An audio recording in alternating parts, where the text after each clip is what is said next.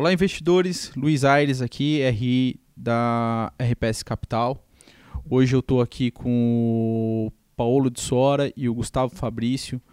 Estamos gravando esse podcast uh, na segunda semana de janeiro. Vamos falar um pouquinho de, de como foi a atribuição de performance do mês de dezembro, falar um pouco dos resultados do ano de 2019. Então, fazendo uma recapitulação aqui dos produtos e como que a gente é, entregou o resultado individualmente, o nosso Previdência Absoluto uh, entregou um dezembro de 1,6, desde o início do fundo, 120% do CDI. O Equity Hedge, uh, 3,7, desde o início do fundo, 138% do CDI. O Total Return, 7,7, 212% do CDI desde o início. O Long Bias, 7,3, desde o início, 22% ou 361% do CDI. E o FIA Selection, 7%, desde o início, 64% contra IBX 58%. Hoje a casa como um todo está tocando aproximadamente 3 bilhões de reais. Paulo, falando um pouco dos produtos, quando a gente olha o fundo de maior volatilidade dos multimercados, o Total Return, a gente entregou aí aproximadamente 11% absoluto em 2019, ou seja, é 183% do CDI, o que foi é, em linha aí com o nosso mandato. Da mesma forma, o Long Bias entregou aproximadamente 21%, o que corroborou com dois terços da alta da bolsa, que também é nosso mandato, entregando praticamente o movimento da bolsa aí no long only. Eu acho que vale a pena você comentar sobre o último trimestre, que foi quando o mercado convergiu para as nossas teses de investimento. Bom, obrigado Luiz, obrigado investidores. É, a verdade é que a gente veio carregando uma tese de investimento ao longo de 2019 que só se materializou no final do ano. Né? A gente tinha uma visão macro setorial dentro da nossa forma de olhar investimento em bolsa com essa cabeça top-down setorial, a nossa principal tese é, era de que é, o mundo não entraria em recessão em 2019 e que, é, com a ajuda dos bancos centrais injetando liquidez nas economias e uma desaceleração do trade war entre a China e os Estados Unidos, que o mundo é, não iria entrar em recessão, algo que chegou a ser precificado ali é, na virada do primeiro para o segundo semestre. É, e isso prejudicou muito a nossa performance ao longo dos primeiros nove meses do ano, porque a bolsa foi uma bolsa para cima, basicamente comprada nesse call de momento, nesse call de defensivo que aconteceu globalmente, onde os investidores preferiram comprar uh, temas que não tivessem a ver com o crescimento da economia global, uh, numa, num medo de que realmente o mundo uh, chegasse a entrar em recessão.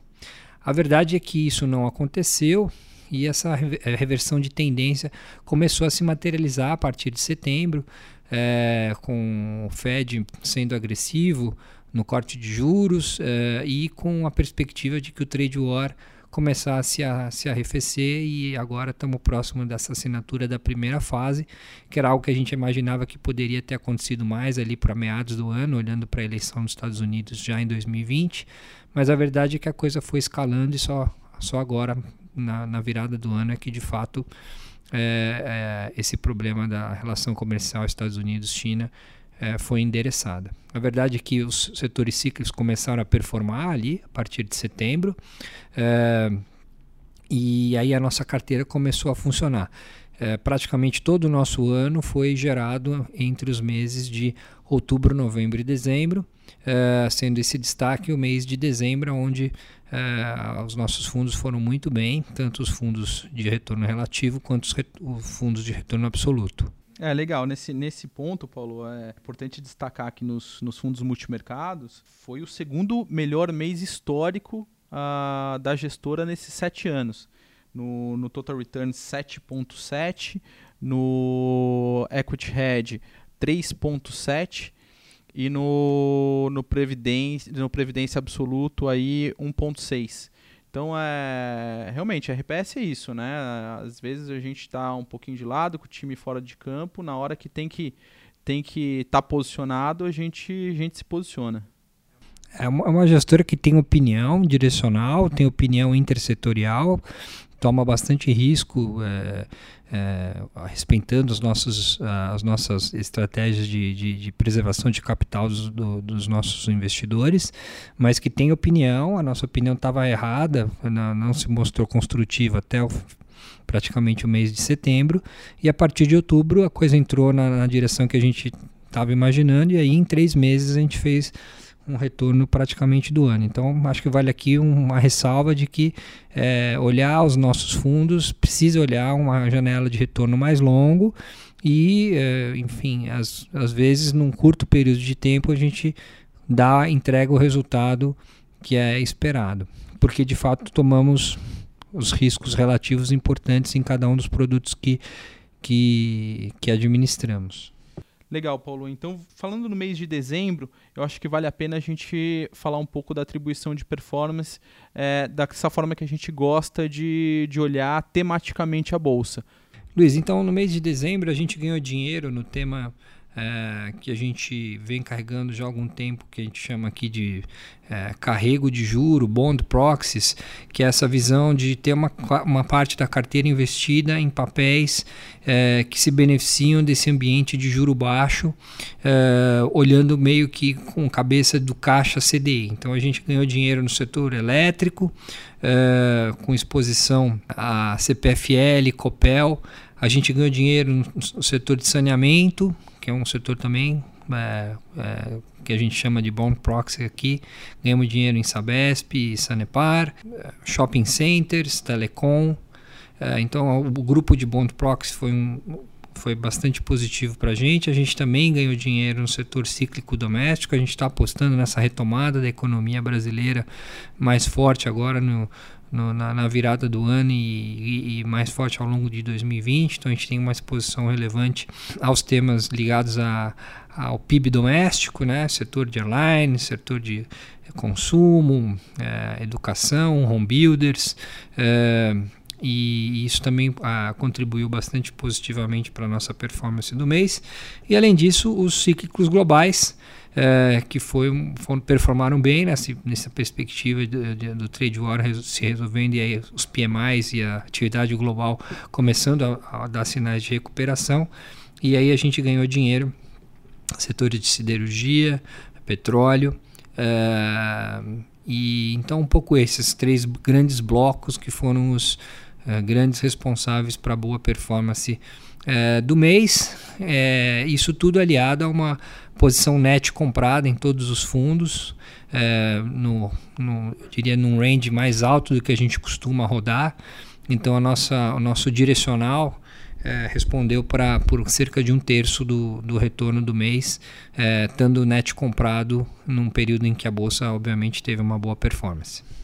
Legal. É, então assim, olhando os produtos da casa, Paulo, é, no ano de 2019, o nosso Previdência 7,2%, o Equity Hedge 7,6%, o Total Return 11%, é, contra o CDI agora no início de, de 2020 é, a 4,5%, é, faz sentido a gente olhar a bolsa. Né? É, quando você olha os produtos, a rentabilidade do long bias e do long only, uh, 21% long bias e 31% uh, o long only. Como que está a tua cabeça é, para a bolsa agora nesse mês de janeiro? Como é que a gente está posicionado uh, nos temas intersetoriais? Uh, e eu acho que vale a pena mais o investidor ficar olhando o que está acontecendo com a bolsa versus o, o CDI no 4,5, né? Bom, a nossa visão é otimista em relação a, ao cenário global para ativos de risco. A gente acha que é, esse juro baixo que está dominando o mundo há tanto tempo, é, junto aliado com esse parcial acordo entre Estados Unidos e China no trade war, a gente acha que a economia mundial começa a dar sinais de recuperação, os PMIs começam a reagir é, e, o, o, e o investidor começa a migrar de volta para é, bolsas em regiões de maior risco que dependem mais de crescimento, como mercados emergentes. Então a gente acha que a China começa, a economia chinesa começa a dar sinais de recuperação também na margem. e aí com isso talvez o dinheiro volte para mercados emergentes, volte é, para Brasil, lembrando que 2019 foi um ano onde o gringo praticamente só tirou dinheiro da bolsa e a bolsa foi dominada pelos investidores locais que compraram é, nesse ambiente de juro baixo. Então a gente acha que para o cenário internacional, é, e aí fazendo uma ressalva nessa última informação que surgiu é, mais recentemente com essa guerra potencial guerra entre o Irã e os Estados Unidos, que isso obviamente está trazendo um chacoalho de curto prazo. Nós, inclusive, compramos RED de curto prazo, mas é, a visão estrutural é uma visão otimista para o cenário de bolsa em mercados emergentes e no Brasil especificamente o cenário também continua bastante positivo. A gente acha que esse ambiente de juro baixo está aí para ficar por por algum tempo. É, com esse juro baixo é, e com as reformas que a gente fez, o Brasil endereçou ao longo de 2019, a gente começa a vislumbrar uma recuperação da economia cíclica mais forte. É, o dinheiro voltando, migrando de renda fixa para renda variável, e aí, atrelado a uma recuperação econômica, uma maior alocação em ativos de risco e a bolsa ganhando mais espaço na carteira dos investidores.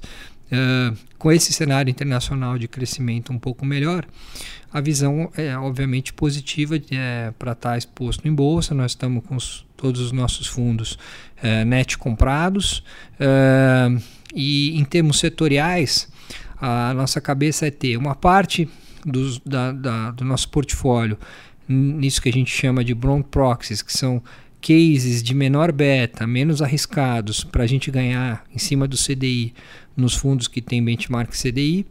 Então, nós temos posições no setor elétrico, infraestrutura, saneamento, shoppings e telecom. Uh, além disso, a gente continua com a tese dos cíclicos globais, que se beneficiam dessa recuperação é, econômica mundial, industrial e, e também do crescimento chinês. Então a gente tem exposição aos setores de mineração, celulose, açúcar e álcool, a, a óleo e siderurgia. Uh, e uma posição grande também a, na retomada da economia doméstica, que é uma coisa que já vem acontecendo na performance da bolsa desde é, dos últimos dois meses a gente acha que continua e nós estamos com posição é, no que a gente chama de cíclicos domésticos, é, no setor de airlines, de bolsas de adquirentes, é, aluguel de carro, consumo, educação, home builders e industrials. Então, assim, é uma carteira que tem um viés para crescimento doméstico, um viés para crescimento global e também uma parte do nosso patrimônio investido no que a gente acha que tem uma correlação mais forte com o CDI, que seriam os bond proxies do setor elétrico, saneamento e shopping centers. Legal, Paulo. É, eu queria jogar a bola agora para o Gustavo, que está com a gente aqui. É, ele é responsável pela, pela análise e cobertura do setor de saneamento, que está dentro desse tema de bond proxy que o Paulo gosta. É, Gustavo, Uh, a gente teve agora no final do ano aprovações no Congresso referente ao PL do saneamento. Eu acho que vale a pena você falar um pouquinho da tua cabeça, de como é que a gente está se posicionando nos fundos e nas carteiras com esse tema. Olá Luiz Paulo, tudo bem? Bom, obrigado aqui pelo tempo para a gente discutir um pouquinho. É, acho que de novidade que a gente teve aí no, no PL do saneamento, que vale destacar, é que houve uma mudança é, no texto. Né? Ele começou no Senado, foi para a Câmara e terminaria no Senado. É, houve então o que a gente pode chamar de manobra na Câmara para que esse texto vá para o Senado e termine então na Câmara é, no final do processo.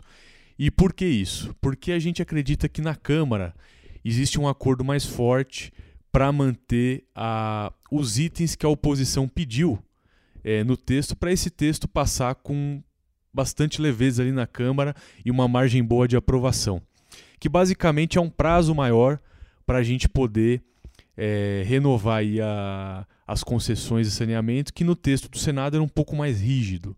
E a oposição, então, representando os governadores, principalmente do Norte e Nordeste, pediram para que essa alteração ocorresse. Então, enfim, a gente vai ter aí um prazo um pouquinho maior. É, o mercado não gostou dessa alteração, imaginando que em vez de fevereiro a gente tenha aprovação em maio, mas a gente continua acreditando no call é, de que isso vai passar e que o tema do saneamento é importante e vale a pena o mercado ficar de olho. É, porém, vai passar em maio, junho, mais tardar do 2020. Tá? É, se a gente puder então comentar um pouquinho aqui do setor de saneamento, antes de entrar especificamente em utilities, é, queria só destacar a importância desse PL para o setor. Tá? É, a gente tem visto na mídia, é, quase que diariamente, é, esse tema como destaque. Né? Por exemplo, o Rodrigo Maia se comprometeu publicamente a aprovar o PL do setor de saneamento. O ministro Tarcísio, de Infraestrutura, tem comentado que a importância do setor de saneamento é do tamanho do pré-sal, lá de 2007, 2008, dado a relevância econômica e social para o país. Para a gente ter ideia aqui em números, é, Luiz, Paulo, uh, o buraco do saneamento Brasil é tão grande que hoje metade da população, cerca de 100 milhões de pessoas, não tem acesso ao esgoto coletado. Ou seja, de cada duas pessoas no Brasil, uma praticamente não tem banheiro. Se a gente pegar no mundo, né, o Brasil é o país número 123 no ranking global. A gente está atrás de países da África. Então, assim, é uma vergonha nacional, é um atraso. Dentre os atrasos que a gente tem, esse talvez seja um dos maiores. Né? E aí, é, Luiz, é, só para quantificar, o governo estima que serão necessários 600 bilhões de reais de investimentos nos próximos aí 13, 14 anos para universalizar o serviço. E olha que interessante, como é um ganha-ganha para o país, né? Por isso que a gente acredita que realmente socialmente é um tema que vai passar sem nenhum problema. Para cada um real que é investido no setor, de saneamento, quatro reais são gerados em economias, como por exemplo na saúde, e gera ganho imobiliário por conta de valorização de imóvel e também de produtividade. Para a gente ter ideia, o, o, SUS gasta um bilhão de reais por ano com doenças ligadas à diarreia, que é ligada à falta de saneamento. Para você ver a, di, a diferença que esse setor faz na saúde e na economia do país. É, acho que vale a pena também destacar o nível de investimento que a gente tem anual no país. Tá? Hoje, por ano, o setor investe cerca de 13 bilhões de reais. Parece um número grande. Porém, quando a gente vai ver o setor elétrico e o setor de telecomunicações, a gente vê que esse número é de 70 bilhões, ou seja, cinco vezes maior. E o detalhe é que o setor de telecomunicações e de energia elétrica já é universalizado. Então veja, a gente investe muito menos numa coisa que as pessoas não têm. Então, realmente precisa mudar. Tá? É, e aí você me pergunta, né? Mas por que, que não, é, não existe esse investimento? Em primeiro lugar, o setor de saneamento ele é praticamente dominado por empresas públicas. 91% do setor é público, seja ele municipal ou estatal. E o que acontece? As empresas públicas não têm mais dinheiro para investir né, os estados e municípios estão quebrados.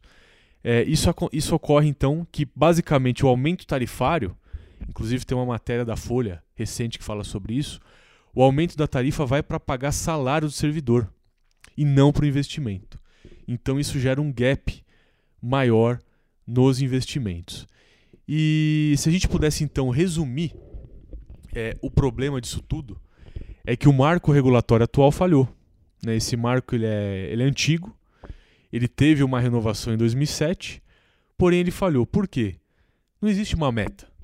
Né? Hoje as empresas estatais e municipais elas não têm uma obrigação, seja de investimento ou seja de qualidade. Isso faz com que elas simplesmente operem sem ter que se preocupar com o seu fluxo de caixa. E aí gerou então é, uma competição desleal entre o público e o privado. Além da insegurança jurídica. Né? Se a gente conversar hoje com os players privados, eles falam que é muito difícil entrar no setor. Então o que acontece? Essa aprovação do PL passando trará mudanças significativas. Como, por exemplo, é, o governo federal vai supervisionar o setor de saneamento, assim como ele faz no setor elétrico, no setor é, de rodovias, de transportes, de aeroportos, enfim, telecomunicações. Basicamente tudo é supervisionado, menos o setor de saneamento, que vai começar a ser supervisionado. Outra coisa, é, a gente vai ter metas definidas. Então, o que, que acontece? Se o governador do estado X não entregar um nível de investimento é, colocado por esse regulador, ele vai perder a sua concessão. Então, de duas uma, ou os estados e municípios começam a tratar a empresa de uma maneira mais correta e investem, ou eles vão ter que vender essas empresas. Além do que, esse PL ele tem artigos que facilitam as privatizações. Então, o que nós acreditamos? Que o PL vai favorecer a entrada do privado para fazer os investimentos necessários e vai então abrir um mercado que no país é pequeno, que é o setor de saneamento privado. Se a gente olhar, é, depois fizer um gráfico, né, quem tiver a chance de, de olhar esse gráfico, pegar desde 2000 a, até os dias de hoje, um basquete do setor de saneamento e um basquete do setor elétrico. A gente vai ver que, até o ano de 2003, esses dois setores andaram muito alinhados. Porém, em 2003, o que, aconteceu? Ah, foi o início da regulação do setor elétrico com a ANEEL, após o apagão de 2001 e o acordão que teve. A gente vê nitidamente que o setor elétrico ele descola do setor de saneamento. Ele abre um gap que hoje é da ordem de 200%. E por quê? Em primeiro lugar, tivemos investimentos é, regulados no setor elétrico. Tivemos uma infinidade de IPOs no setor e tivemos também privatizações. Hoje, nós temos aí da ordem de 20 a 25% de empresas é, do setor elétrico na bolsa, basicamente todas, todas não, mas praticamente todas privatizadas, tem ainda uma ou outra estatal, é, mas que também pretendem privatizar, enquanto o setor de saneamento, se a gente pegar as empresas listadas na bolsa, são todas estatais. Então, por que, que nós estamos otimistas né, com o setor e acreditamos que as pessoas devam estudar e entender o que está acontecendo? É, é um, um setor que precisa de capital e, o melhor, ele está muito descontado com relação ao setor elétrico. Então, esse capital vai entrar num preço baixo e que, dando tudo certo com o PL, ao longo do tempo, ele deve sofrer um re-rating. E aí nós acreditamos que existam upsides para o setor da ordem de 100 a 200%, dependendo aí da companhia e do que for entregue. Por quê, Luiz e Paulo? Ah, as empresas privadas vão pegar essas estatais e vão enxugar a parte de custo, porque ele tem muito custo que não deveria ter, e elas vão investir mais. E investimento no setor de saneamento significa aumentar a receita. Então, se você vê o fluxo de caixa, elas aumentam significativamente para os próximos anos. É, a gente viu um movimento muito forte é, de renda fixa, né? dado que o juro real no Brasil está baixo e deve permanecer baixo por muito tempo, as pessoas estão procurando onde investir. E a gente viu uma migração forte para fundos imobiliários, fundos de renda fixa, mercado de dívidas e um pouco desse dinheiro naturalmente foi para a bolsa. Porém, quando a gente olha aí é, os retornos reais que essas empresas do setor de energia elétrica, os setores regulados no geral, oferecem, eles são da ordem aí de 8, 9% real ao ano. Enquanto juros real, da ordem de 3, 4%. Ou seja, elas têm um ganho de 5% a mais. No passado, enquanto o juros real era em torno de 7, o retorno real dessas empresas já era 9. Então a gente acredita que existe ainda um fluxo que deve vir para a bolsa e boa parte desse fluxo, é, que ainda está na renda fixa, deve ir para essas empresas reguladas, setor elétrico, saneamento, enfim. Por quê? Porque essas empresas de bond proxy, elas têm previsibilidade de receita, elas têm contratos longos, então tem um duration, é diferente de uma empresa de varejo que pode sofrer, por exemplo, com o PIB. Essas empresas têm uma é, elasticidade ao PIB menor. Então, é um porto seguro, entre aspas, assim, na bolsa, para quem está acostumado com renda fixa. Receber ali seus cupons, né? Você vai receber o dividendo dessas empresas. Para a gente ter ideia, Luiz, fazendo aqui uma conta é, um pouco simplificada, a gente montou uma carteira, tá? Com as principais empresas que a gente gosta e são investimentos é, com baixo beta com relação à bolsa.